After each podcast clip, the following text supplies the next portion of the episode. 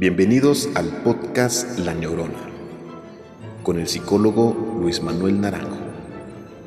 Comenzamos.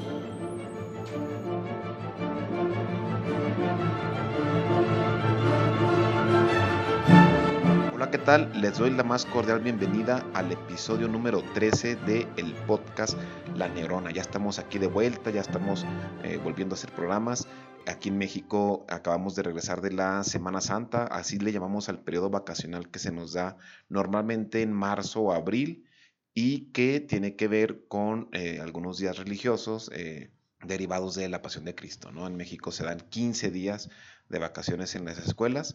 Y pues bueno, ya estamos retomando nuevamente el podcast.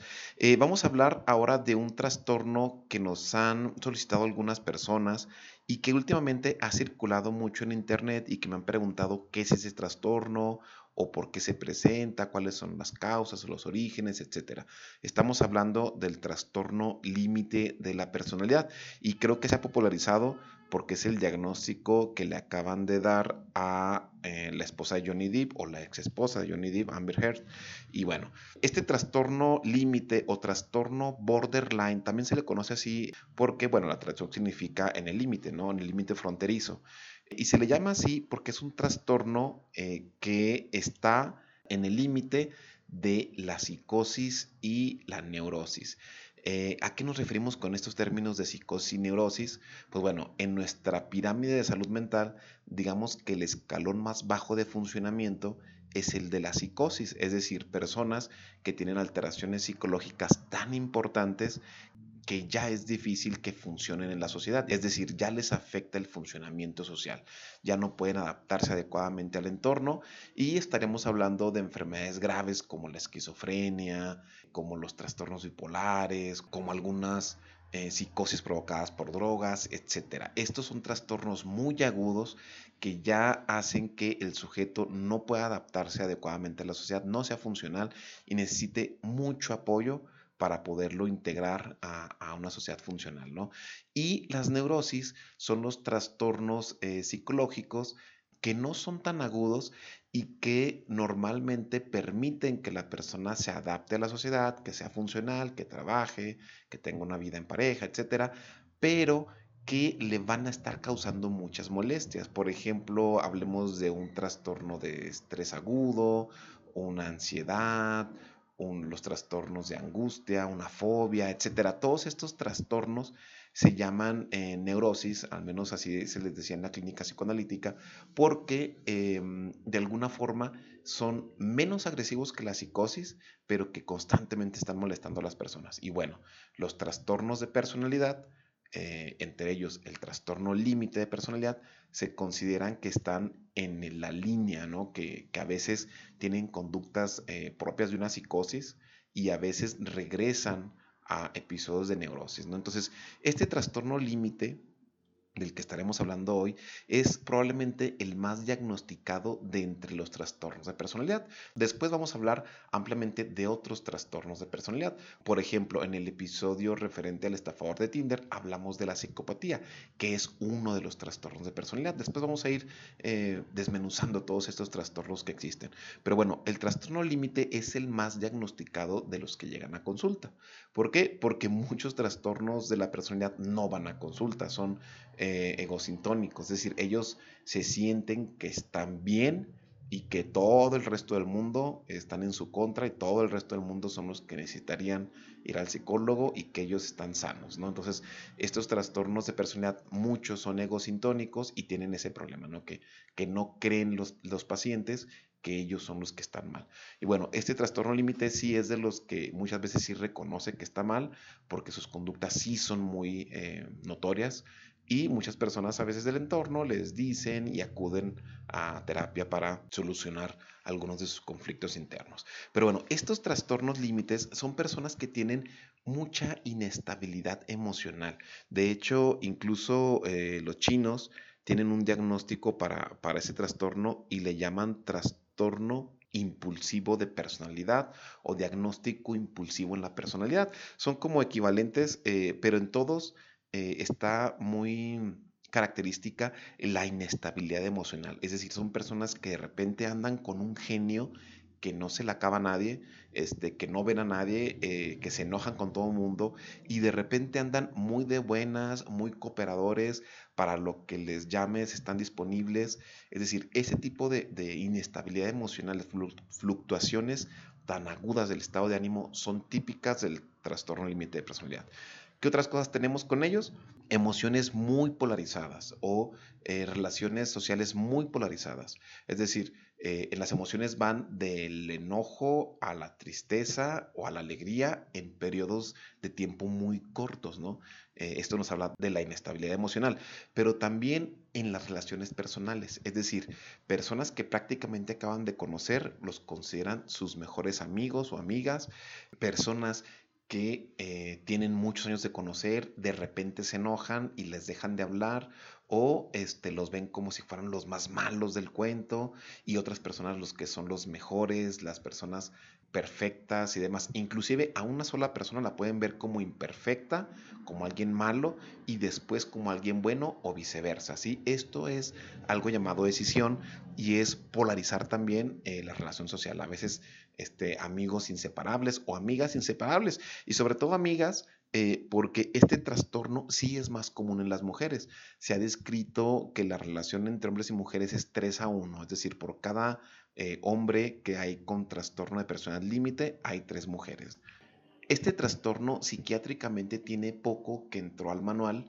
Eh, de hecho, en la década de los 80 fue cuando ingresó por primera vez al DCM, porque anteriormente había discrepancias entre cómo diagnosticarlo. Ya se había observado desde los años 40, desde los años 30, este tipo de psiconeurosis que le llamaban, es decir, trastornos que estaban fluctuando entre la psicosis y la neurosis, que a veces parecía que, estaban bien, que eran funcionales, que eran personas adaptables a la sociedad, muy cooperadoras, muy amigueras, muy sociables, y de pronto se convertían en personas eh, inestables, en personas que eh, tienen muchas conductas de riesgo, y personas eh, que tenían pleitos con todo el mundo, pleitos agudos, ¿no? Entonces, bueno, eh, ya se había descrito desde los eh, años 40, desde los años 30, pero había habido pocos estudios, había habido bastante controversia entre cómo diagnosticarlos, hasta que finalmente se les asignó el tema de que es un trastorno de la personalidad. Es decir, que la personalidad de estos sujetos se encuentra trastornada y está fluctuando entre uno y otro extremo, diferente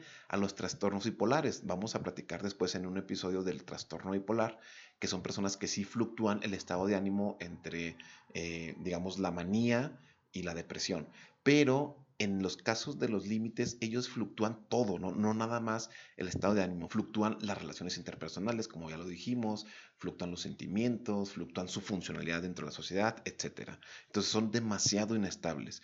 Eh, ¿Qué es lo más peligroso de ellos? El riesgo suicida. Se dice que las personas con trastorno límite de la personalidad tienen una probabilidad 50 veces mayor de riesgo suicida que las personas que tienen una salud mental adecuada. Entonces, 50 veces más probabilidades de, suicidio. Y de hecho, estadísticamente, el 10% eh, de las personas que son diagnosticadas con trastorno límite de la personalidad terminan suicidándose. Entonces, este, uno de cada 10 pacientes que tienen este diagnóstico se suicidan y a diferencia de las personas que tienen trastorno bipolar o episodios de depresión mayor, estas personas con trastorno límite los intentos de suicidio no son tan agresivos, es decir, eh, muchas veces recurren a estos intentos de suicidio eh, como un tipo de chantaje, como un tipo de em, evitar el abandono, con un tipo de conseguir lo que quieren. Entonces, como muchas veces chantaje, los intentos de suicidio no van tan encaminados a de veras eh, matarse, pero no por ello debemos de eh, no prestarle atención. La verdad es que son muy, muy peligrosos. Ahora bien, ¿por qué se presenta el trastorno límite o por qué una persona desarrolla el trastorno fronterizo, el trastorno borderline? Pues bueno, aquí la genética tiene un poco que ver, pero a diferencia de otras condiciones no es tan relevante. Inclusive en los estudios de gemelos monocigotos, que recordemos que son genéticamente iguales, no existe más del 30-35% eh, de condicionamiento. Es decir, cuando un gemelo tiene un trastorno límite de la personalidad, solamente el 30 o el 35% de las veces el otro gemelo también lo tiene. A diferencia de otras condiciones que sí se ha observado un origen genético más fuerte, por ejemplo, el autismo, de que hablábamos que había una tasa en gemelos monocigotos de hasta el 90%, ¿no? Entonces, aquí solamente es el 35%, es decir, sí hay factores involucrados genéticamente, pero no son tan fuertes, ¿no? Eh, sobre todo lo que pasa a nivel este, neurológico es de que hay una desregulación del sistema límbico. Si recuerdan el episodio 1 donde hablamos de los tres cerebros, el sistema límbico es básicamente el cerebro mamífero. Entonces, en las personas que tienen el trastorno límite, normalmente este cerebro mamífero está muy desregulado, la amígdala funciona mal, está muy acrecentada, el giro cingulado, el hipocampo, diferentes estructuras están trabajando de una forma un poquito irregular. Entonces, eso lo que va a hacer es que la persona tenga unas emociones muy inestables. También se han visto algunas alteraciones al sistema serotoninérgico, que este sistema básicamente lo que se va a encargar es de producir eh, diferentes neurotransmisores, entre ellos la serotonina, que es una hormona que nos hace sentirnos bien. Es una hormona, digamos, de la felicidad, una hormona del bienestar. Es una neurohormona que nos ayuda a regular todos los procesos del bienestar. Entonces, eh, al estar esto alterado, pues ya tenemos como un cerebro bastante eh, predispuesto para ser voluble, para ser conflictivo pero eh, en el trastorno límite sí se han observado muchas historias, en la mayoría de los casos, donde hay historial familiar disfuncional, donde hay familias este, con mucha violencia, donde hay abuso sexual infantil, etcétera. Donde hay este tipo de condiciones, normalmente es donde se presentan los trastornos límites de la personalidad. Y como les decía, se presentan un poquito más en mujeres que hombres, pero como siempre, el origen no es claro, eh, pero todo indica a que es un conjunto de factores eh, ambientales con una pequeña carga de disposición genética que eh, ayuda a detonar ese trastorno. Las características eh, principales, como ya les veníamos diciendo en un inicio, pues son episodios de afectividad muy inestable, es decir, son muy inestables emocionalmente y tienen también sentimientos de vacío, como que constantemente tienen episodios depresivos muy fuertes, donde sienten que no son nadie, que su identidad está muy difusa, que eh, piensan que no vale nada y tienen bastante alteraciones eh, con la autoimagen. También tienen esta decisión que les decía en las relaciones personales, es decir, ven a alguien como todo bueno, su mejor amigo, de repente es alguien malo, ya ni le hablan, ¿no? A la misma persona en un periodo de algunos meses, inclusive a veces semanas. Entonces, eh, a veces es, complicado eh, para las personas que lo rodean ver, bueno, que no era tu mejor amigo, que no era tu mejor amiga, cómo que de pronto ya no le hablas, cómo que de repente ya están peleadas, cómo que de repente ya es la peor persona del mundo si antes era uña y mugre. Entonces, este tipo de decisión en las relaciones personales es típica de las personas con el trastorno límite de la personalidad. También que se sienten con un miedo extremo al abandono, es decir, son muy dependientes de la pareja o también incluso de las amigas, de los amigos, al grado de que no van a tolerar un abandono, no van a tolerar que una persona ya no se junte con ellos, son capaces de hacer cosas bastante eh, locas, bastante enfermas, con tal de conservar a una persona, al grado de amenazarla, pelearse, hablarle a la pareja sentimental de una amiga y decirle de cosas con tal de que su amiga no la deje, o al grado de intentar suicidarse, ¿no? Como, como llega a ser común en algunas de las ocasiones. Entonces, también eh, estas amenazas suicidas pues, son típicas del trastorno y una impulsividad en situaciones de riesgo, que es donde muchas veces pasan cosas malas con ellas. Muchas de las personas que tienen el trastorno eh, límite de la personalidad terminan suicidándose o también con una condición que se llama parasuicidio, que es donde pues no es un suicidio propiamente, es decir, la persona no se quitó la vida a sí misma, pero provocó las condiciones para que muriera. Es decir, eh, una condición de riesgo a la que se someten estas personas, sobre todo varones, es a la conducción imprudencial, es decir, conducir a altas velocidades, sin cinturón de seguridad, sin casco en caso de los motociclistas y pues bueno, en condiciones que son bastante riesgosas y que muchas veces terminan eh, matándose, suicidándose o para suicidándose como sería el término correcto, ¿no? Pero también en conductas de, riesgo de tipo sexual, eh, muchas personas que tienen el trastorno límite tienden a ser promiscuos, tienden a tener relaciones sexuales con muchas personas, con personas que ni conocen y muchas veces no practican el sexo seguro, es decir, no tienen protección, no tienen cuidado, no eligen bien a la pareja y muchas veces estas personas terminan con problemas de enfermedades venéreas o inclusive este, SIDA, que son enfermedades graves por estas conductas sexuales de riesgo.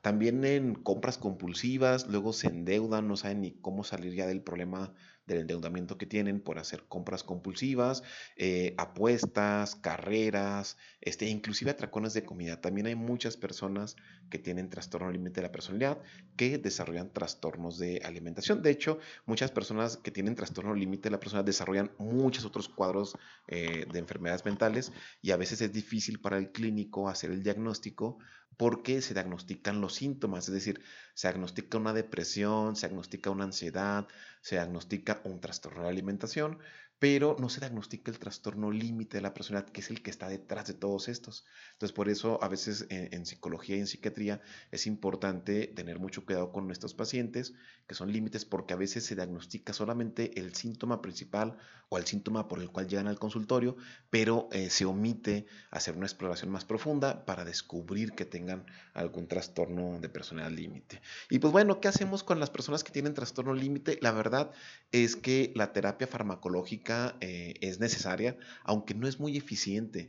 Eh, realmente no hay, un, no hay un medicamento que vaya a curar el trastorno límite. Eh, lo que se hace más bien es que se em, medican los síntomas. Es decir, si la persona eh, tiene episodios eh, depresivos, como muchas veces pasa, pues se van a otorgar este, antidepresivos. Si tiene episodios fuertes de ansiedad, se van a otorgar ansiolíticos, se van a otorgar combinados o inclusive también antipsicóticos se han ido ensayando con las personas que tienen trastorno límite, pero no, no es la medicación digamos, eh, la alternativa más importante. Aquí en estos casos se utilizan muchas formas de psicoterapia, desde psicoterapia psicoanalítica hasta los enfoques cognitivos conductuales, pero últimamente se ha ensayado con bastante éxito la terapia dialéctica conductual, que bueno, es una terapia de tercera generación con base cognitivo-conductual y que inicialmente se desarrolló para pacientes suicidas, pero después viendo que eh, el trastorno límite tenía tantas conductas suicidas o de amenaza suicida,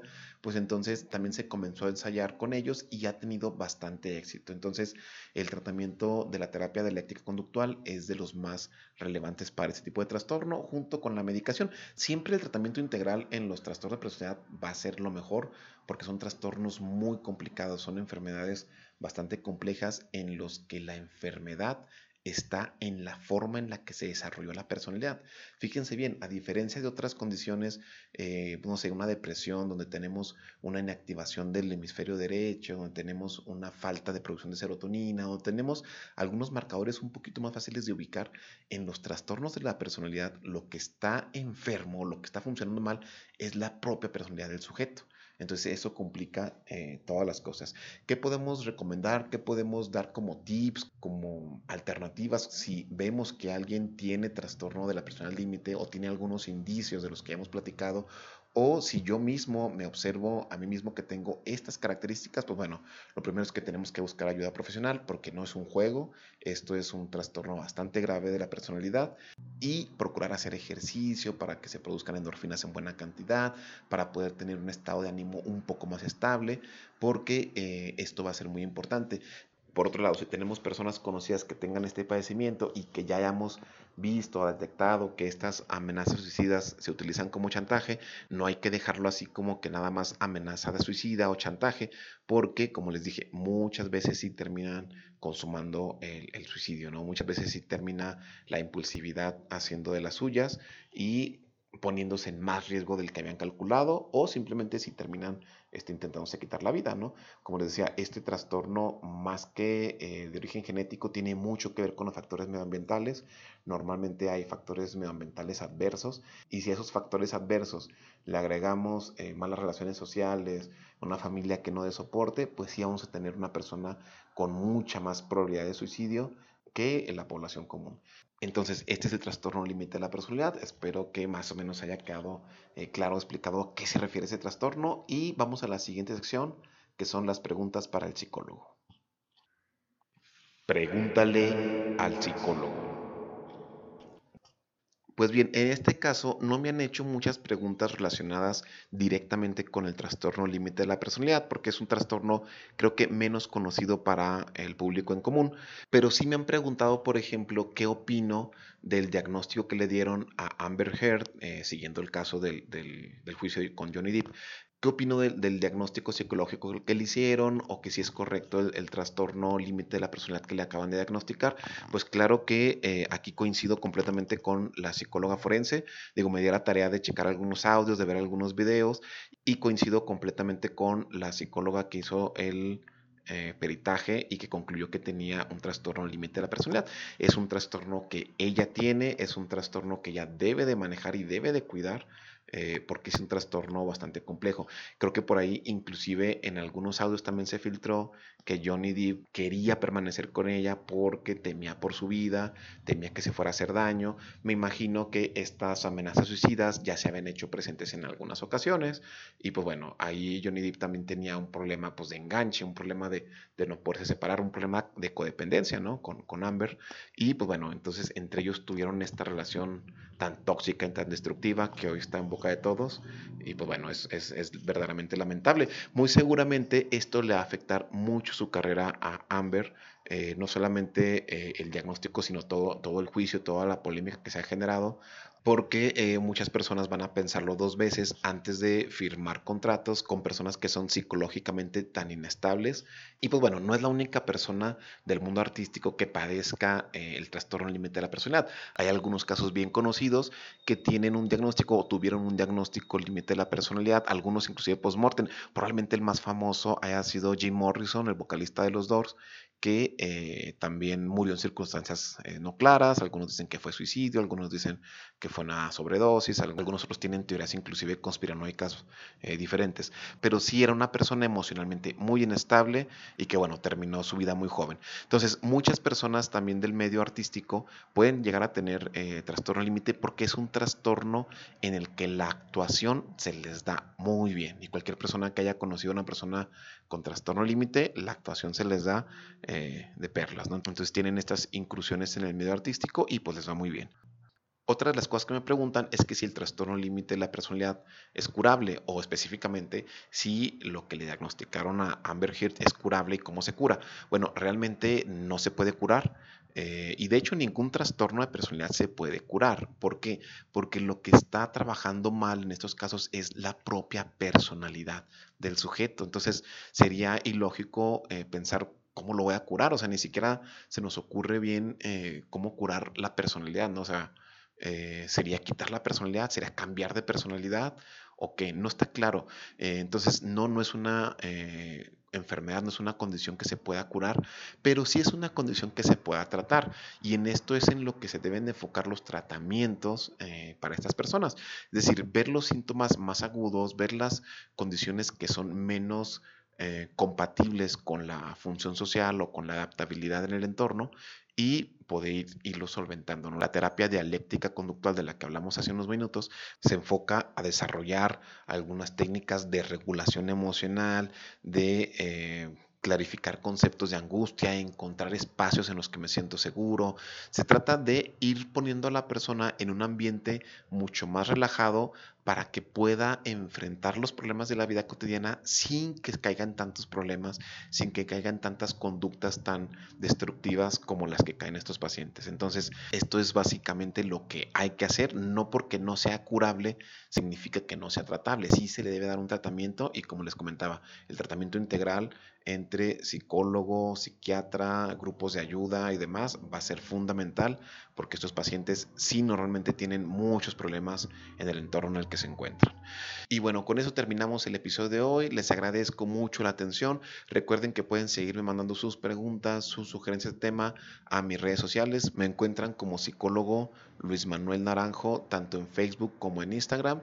Y también me encuentran como arroba Luis M. Naranjo en Twitter. Entonces, muchas gracias por sintonizarnos y nos escuchamos en la próxima emisión. Muchas gracias.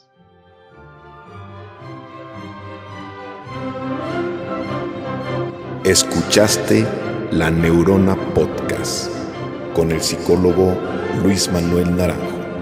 Muchas gracias por sintonizarnos. Hasta la próxima.